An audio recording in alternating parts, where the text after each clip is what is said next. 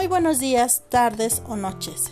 Sean ustedes bienvenidos a este espacio donde hablaremos sobre el tema de enfoque educativo del aprendizaje.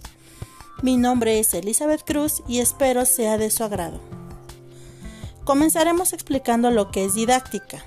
De la Torre, en 1993, definió a la didáctica como una disciplina pedagógica cuyo centro gira alrededor de los procesos de formación en contextos deliberadamente organizados.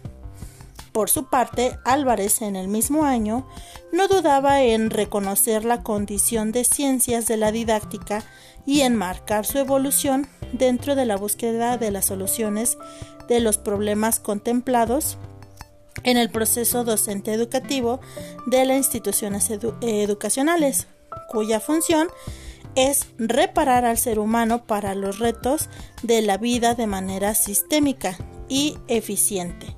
Para este autor, la didáctica es una ciencia social, humanística y sus leyes tienen una naturaleza dialéctica. Es decir, que la didáctica es la herramienta que se centra en métodos, técnicas y estrategias para mejorar la enseñanza, además de preocuparse porque la enseñanza sea práctica y eficaz. Existen diferentes corrientes de la didáctica dentro de, lo que dentro de los que encontramos, eh, como primero la didáctica tradicional, donde la enseñanza se concibe como transmisión y el aprendizaje como recepción de información. Los objetivos no tienen mayor importancia y si se plantean, se dirigen hacia metas de la institución o del profesor. Por otro lado tenemos la tecnología educativa, donde la enseñanza implica el control de la situación en la que ocurre el aprendizaje y este se concibe como el conjunto de cambios y modificaciones en la conducta que se opera en el sujeto como resultado de acciones determinadas. Los objetivos son una descripción clara, precisa y univocada de las conductas que se espera que el estudiante logre y manifieste después de completar un ciclo de aprendizaje. Por otro lado, y como último punto, tenemos la didáctica crítica, donde la enseñanza y el aprendizaje son un proceso indisoluble. El aprendizaje es un proceso, no un resultado, y es influido por el ambiente y características de cada aprendiz. Eh, dentro de este, los objetivos deben expresar claramente los aprendizajes importantes que se pretenden alcanzar, por lo que el análisis profundo de la práctica docente es imprescindible. Se rechazan los objetivos conductuales porque fragmentan el conocimiento. Los objetivos deben favorecer la integración de los contenidos, el establecimiento de relaciones el tener una visión de conjunto de los objetivos, perdón, de los objetos de estudio y la comprensión de la complejidad de los problemas que presenta eh, la práctica docente.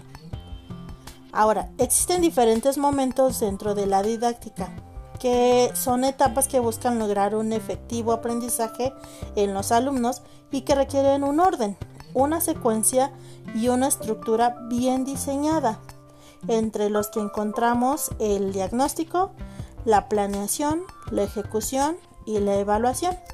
Comenzaremos explicando que el, diagnóstico es un proceso en el cual se recoge información que permite tener un acercamiento al contexto, a las interacciones entre los actores sociales y los posibles problemas o situaciones susceptibles de modificación en determinado fenómeno o problema de estudio.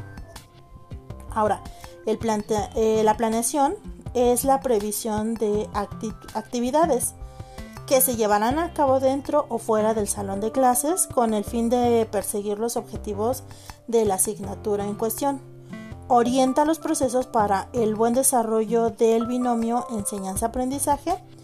Y bueno, eh, también la planeación de un curso debe tomar en cuenta una serie de elementos pues como lo son las características de los estudiantes, los contenidos, los conocimientos previos, los recursos didácticos, los objetivos de la asignatura, la metodología, los criterios de evaluación, así como el contexto en el que se desarrollan los estudiantes. Ahora, tenemos lo que es la ejecución, que básicamente es la puesta en marcha de la planeación previa. Las sesiones escolares y extraescolares son conformadas a través de una serie de alicientes que servirán para la motivación didáctica. Y como último punto tenemos que la evaluación es un proceso sistemático de registro y valoración de los resultados obtenidos en el proceso de aprendizaje de, los estudiantes. Como tal, la evaluación se realiza tomando en consideración los objetivos educativos planeados en el programa escolar. Ahora, existen diferentes tipos de aprendizaje. Los estilos de aprendizaje hay que tomarlos en cuenta para hacer que los estudiantes desarrollen mejor sus habilidades y procesen de una mejor manera la información. Se estima que son 13 estilos diferentes, dentro de los que encontramos el implícito, el asociativo, el memorístico, el no asociativo, el experiencial, el explícito, por descubrimiento, observacional, significativo, cooperativo, emocional y el receptivo. Existen otros tres que son como más recientes y que bueno eh, se han adaptado son, son, son en base a necesidades que, se han generado. Y son eh, se han dado a través de lo que es la tecnología. El primero es el inmersivo el siguiente es el online o comúnmente se le llama el learning y el último es el social. Ahora eh, como último punto tenemos que mm, eh, los elementos de la didáctica, eh, bueno, deben de ser considerados y dentro de estos tenemos seis. El primero es el, lo que es el docente y el estudiante, que son los actores principales, que el docente es quien dirige u orienta la enseñanza y el estudiante es quien aprende o se hace a quien va dirigida la escuela, ¿no? Que la escuela está pensada y diseñada para él. Eh, después tenemos lo que son los objetivos educativos, los contenidos de aprendizaje, la metodología y recursos de enseñanza, las estrategias didácticas y el ambiente de aprendizaje.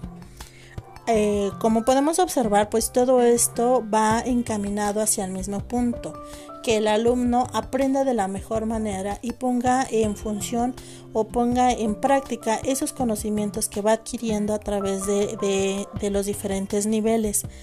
Lo ideal sería, o en un mundo ideal, pues que se formaran eh, estudiantes o personas íntegras capaces de resolver eh, problemas tanto sociales, personales este, y de toda índole, que se interese por la ciencia y em, que proponga soluciones para mejorar la vida y calidad de todos nosotros.